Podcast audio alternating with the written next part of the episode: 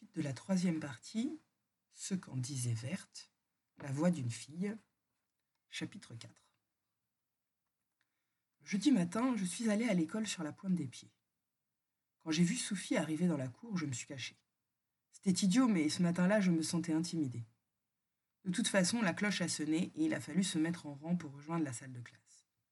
Dès qu'il m'a aperçu, Sophie est venue vers moi. Bonjour Verte, tu vas bien Oui, oui. Tu as de la chance parce que moi, depuis hier, je me sens bizarre. Tu crois que c'est à cause de ma grand-mère? Sophie m'a regardé avec des yeux écarquillés et il s'est mis à rire. Oh non, pas du tout. Ta grand-mère est très gentille. C'est parce que. Je tremblais déjà de ce que j'allais entendre quand la maîtresse a interrompu notre conversation. Sophie, arrête de bavarder, on va en cours. J'étais morte d'inquiétude. Je n'ai pas fait grand-chose dans la première partie de la matinée. Je ne cessais de penser à Sophie de me retourner sur ma chaise pour m'assurer qu'il allait bien. J'ai fini par me faire rappeler à l'ordre. Verte a crié la maîtresse. Arrête de te retourner sans arrêt. C'est par ici que ça se passe. Je sais que Sophie est un joli garçon, mais ce n'est pas lui qui fait la leçon.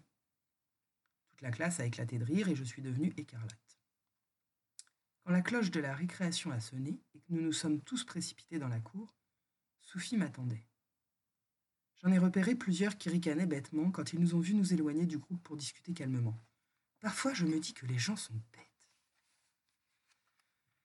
Les mains croisées derrière le dos, Sophie marchait à côté de moi. Il regardait le sol devant lui d'un air très préoccupé. J'espère que tu n'as parlé à personne de cette histoire bizarre qui m'est arrivée hier. Non, ne t'inquiète pas. Eh bien, continue. N'en parle pas. J'ai la trouille. Je me demande si je ne suis pas en train de devenir fou. Ou je suis peut-être très malade. Tu crois que je dois voir un médecin? Et voilà, j'en étais sûr. N'importe quelle histoire de sorcellerie, même la plus anodine, même la plus minable, appelle les ennuis comme le paratonnerre appelle la foudre. Pour le seul plaisir de m'impressionner, Anastabot avait gâché la vie de mon meilleur ami. Qu'est-ce que j'allais dire à ce pauvre garçon? Que tout était de ma faute? Que ma grand-mère le trouvait formidable en cobaye pour expérience idiote? Et que moi-même je l'avais choisi pour se faire enlever en plein match par un cyclone fantomatique? J'étais affreusement ennuyé. Je crois que ce n'est pas grave du tout, ai-je dit d'une voix assurée.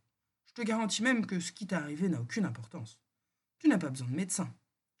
Et tu peux me croire, euh, je suis bien placé pour te rassurer. Sophie a levé la tête vers moi et il m'a regardé comme si c'était moi qui perdais la boule. Qu'est-ce que tu en sais? Je le sais, c'est tout.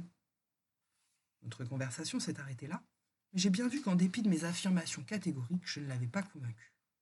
Son air soucieux ne l'a pas quitté de toute la journée. J'espérais que les inquiétudes de Sophie s'apaiseraient avec la nuit. J'ai pu constater le lendemain matin que les choses allaient de mal en pire. De pire en pire. Je guettais à la porte de l'école pour le voir arriver. Quand il est entré dans mon champ de vision, j'ai eu de la peine à le reconnaître. Lui, le sportif, le dynamique, le footballeur, avait un visage affreusement fatigué. Ses épaules étaient voûtées, comme écrasées par le poids de son cartable, et de grands cernes noirs bordaient ses yeux sombres. Tu vas mieux? ai-je demandé bêtement. Non, je vais pire. Je n'ai pas fermé l'œil de la nuit. Il faut peut-être que j'en parle à ma mère. Aïe. Les choses prenaient un tour inattendu et je me sentais de plus en plus coupable. Sans moi et ma maudite famille, il ne lui serait rien arrivé. J'y ai pensé toute la matinée. J'ai pesé le pour et le contre. Je n'ai pas écouté un seul instant ce que racontait la maîtresse et j'ai écopé d'une punition. Mais à l'heure du déjeuner, j'avais décidé de tout raconter à Sophie. Et tant pis pour Anastabot. Elle n'avait qu'à faire attention aux victimes de ces farces. La seule chose importante, désormais, était de rassurer sa proie traumatisée. J'ai attrapé Sophie à la sortie de la cantine. Je l'ai emmenée dans un coin tranquille de la cour. Nous nous sommes assis par terre, le dos appuyé au mur. Et je lui ai tout avoué. Ma mère, ma grand-mère, moi et la tornade bleue. Il m'a écouté bouche bée, sans dire un mot. Et quand j'ai eu fini, il m'a envoyé une grande tape sur la cuisse. Si une autre fille, n'importe laquelle, m'avait raconté un truc pareil, je ne l'aurais pas cru. Mais toi, ce n'est pas pareil. Je te crois. Tu ne penses pas que je suis folle? Je me dis que si l'un de nous deux est fou, c'est toi.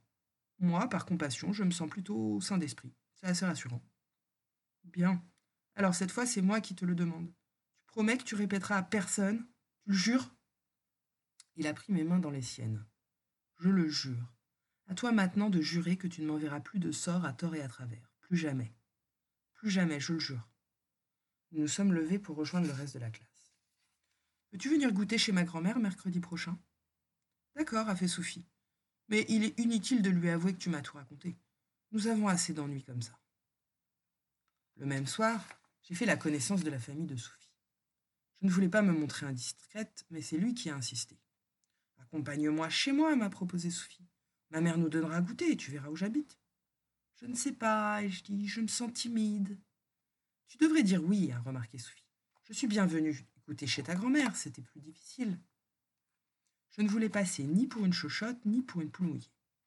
J'étais assez contente à l'idée que toute la classe nous verrait quitter l'école ensemble et prendre la même route. Alors j'ai accepté et je l'ai suivi.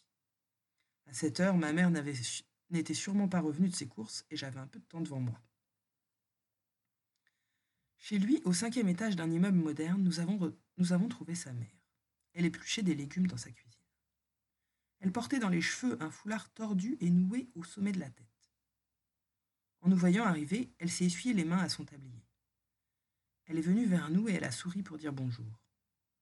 Sophie lui a parlé dans une langue que je ne comprenais pas.